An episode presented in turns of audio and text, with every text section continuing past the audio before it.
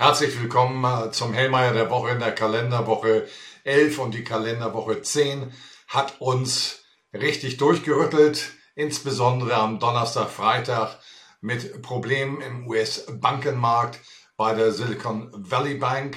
Und äh, das hat zu Verwerfungen am Freitag geführt, die heute früh am Montagmorgen in Teilen wieder aufgefangen worden sind. Äh, was war das Problem? Diese Bank ist ein, in eine Schieflage gekommen und über das Wochenende seitens der Behörden in den USA ein Maßnahmenkatalog erfolgt, der umfassend ist, der für aus meiner Sicht heraus sogar den Begriff Blankoscheck verdient und ich will das kurz erklären. Man hat also gelernt aus der Lehman-Pleite seinerzeit, wo man zögerlich agierte. Hier wird umfassend reagiert. Es werden die Einlagen vollständig garantiert. Dort gibt es eine Einlagensicherung in den USA von 250.000 US-Dollar, also umfassend absolut alles garantiert.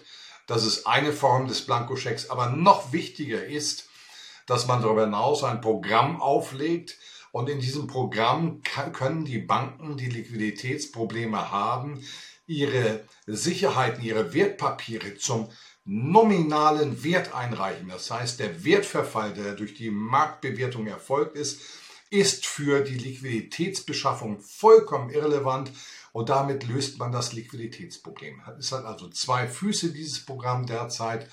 Und die Reaktion an den Märkten darauf sieht eben dementsprechend aus. Asien hat freundlich reagiert, insbesondere China, Japan weniger. Und heute Morgen haben wir auch ein sogenanntes Catching Up, einen Aufholeffekt bei unseren Märkten. Aber es hat noch eine Sache zur Folge.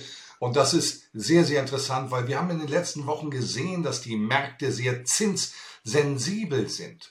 Und äh, bezüglich der Zinserwartungen, die bis Donnerstag die höchsten waren, die wir im Zuge des gesamten Anpassungsprozesses gesehen haben, ergibt sich hier eine Neubewertung. Banken wie Goldman Sachs, JP Morgan haben sich zu Wort gemeldet und haben gesagt, ja, wir erwarten jetzt weniger Zinserhöhungen.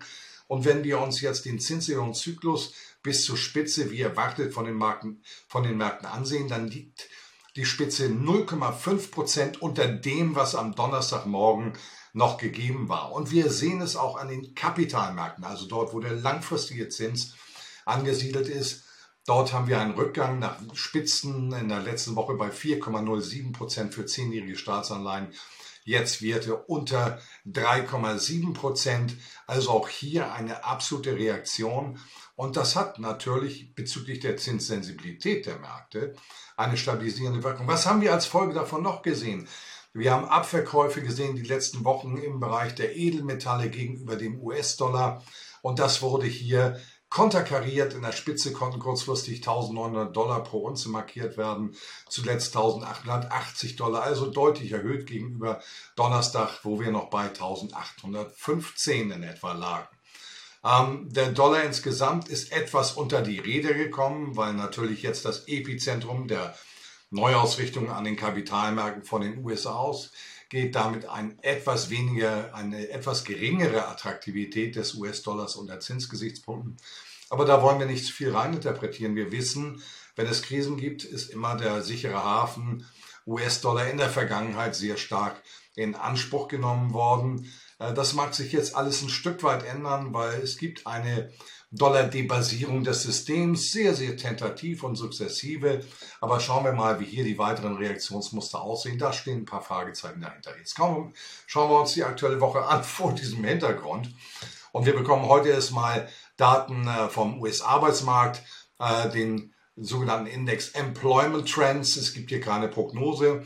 Äh, der US-Arbeitsmarktbericht am Freitag war bei Non-Farm Payrolls besser. Also Stabilität sollte hier mindestens gewährleistet sein. Dann schauen wir auf den Dienstag. Wir schauen mal nach Indien. Dort gibt es die Großhandelspreise erwartet von 4,73 auf 4 Prozent runter. Also Entspannung bei Ländern, die nicht sanktionieren, was die Inflationsfront anbetrifft. Dann haben wir aus Amerika, aus den Vereinigten Staaten die Verbraucherpreise und die Kernrate. Auch hier Rückgänge erwartet von 6,4 Prozent bei den Verbraucherpreisen auf 6,0 im Jahresvergleich bei der Kernrate nur ganz leicht von 5,6 auf 5,5 Prozent. Aber das sollte, wenn es dann so kommt, kein Gegenwind für die Finanzmärkte sein oder dem Aspekt verschärfter Risikoaversion. Am Mittwoch folgen aus China viele Daten. Einmal die Industrieproduktion erwartet im Jahresvergleich eine 2,6 Prozent nach plus 1,3. Also da springt das an noch stärker. Bei den Einzelhandelsumsätzen hier ein Plus erwartet im Jahresvergleich von 3,5 Prozent nach dem Vormonat minus 1,8 Prozent. China beginnt zu reüssieren. Das ist die Kernaussage, die wir hier festhalten können. Die Arbeitslosenrate, keine Prognose, zuletzt bei 5,5 Prozent unkritisch. Äh, hier kann es auch eine leichte Verbesserung geben, erwarte ich zumindest. Aus Deutschland die Großhandelspreise, keine Prognosen verfügbar, zuletzt plus 10,6 Prozent im Jahresvergleich. Eine leichte Entspannung wollen wir hier nicht ausschließen. Industrieproduktion der Eurozone dann weiter am Mittwoch eine erwartete Monatsvergleich nach einem schwachen Vormonat minus 1,1 plus 0,5 Prozent. Könnte im Monatsvergleich sogar etwas besser werden. Im Jahresvergleich erwartet plus 0,2 nach zuvor minus 1,7 Prozent. Uh, USA dann nochmal der interessante Hypothekenmarktindex von der Mortgage Bankers Association. Hier hatten wir zuletzt einen leichten Anstieg gesehen auf 201,5 Punkte. Keine Prognose erhältlich. Aber historisch gesehen ist es extrem niedrig. Aber mit der Entspannung jetzt an den Zinsmärkten, die sich in den letzten Tagen manifestiert hat, kann hier auf Sicht der Berichtswoche unter Umständen noch weitere positive Mileage zu erwarten sein. Erzeugerpreise aus den USA auch noch am Mittwoch, dann um 13.30 Uhr. Hier erwartet plus 5,4 Prozent im Jahresvergleich nach 6% Anstieg im Vormonat, also auch Entspannung. Einzelhandelsumsätze sollen nach dem starken Vormonat leicht fallen, im Monat vielleicht minus 0,3%. Und der NRB Housing Market Index soll bei 42 verbleiben. Hier vielleicht auch eine Chance auf eine 43, 44, aber es ist unter 50, bleibt also kontraktiv. Donnerstag geht's weiter, eine ganze äh, Datenreihe aus den USA. Wir schauen auf Building Permits, also Baugenehmigungen, Housing Starts, wenig Veränderungen erwartet. Haken dran, wichtiger die Importpreise. Die waren unkritisch zuletzt im Jahresvergleich plus 0,8 Prozent, wenn ich das richtig sehe. Ja, plus 0,8 Prozent. Also von der Seite droht kein Ungemach für die Märkte. Äh, und wichtig dann die EZB-Ratssitzung. Das halbe Prozent ist gesetzt. Da kommen die nicht raus. Egal, was jetzt am US-Bankmarkt passiert.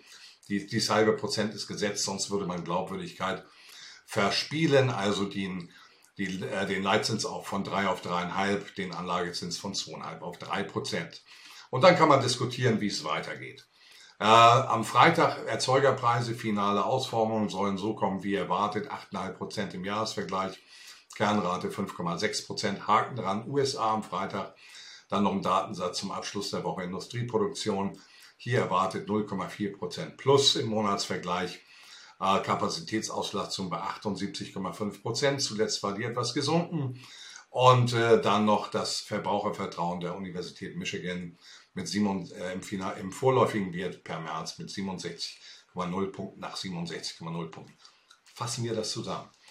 Wir haben also mit dieser Krise ein Thema, das uns weiter beschäftigen wird. Wir haben Blankoschecks bekommen. Jetzt muss man schauen, werden die Blankoschecks eingelöst, werden sie auch vom Markt so angenommen. Darauf sollte der maßgebliche Fokus sein. Erzeuger, die Preisdaten, die wir bekommen, sollten in meinen Augen keine ähm, Problematik verschärfen, eher entschärfen. Und von daher dürfen wir trotz dieser enormen Anfechtung durch die Bankenkrise mit erstaunlicher Resilienz, Widerstandskraft an den Märkten rechnen. Das ist das, was meine Erwartungshaltung ist für diese Woche. Ich wünsche Ihnen viel Erfolg und freue mich auf nächsten Montag.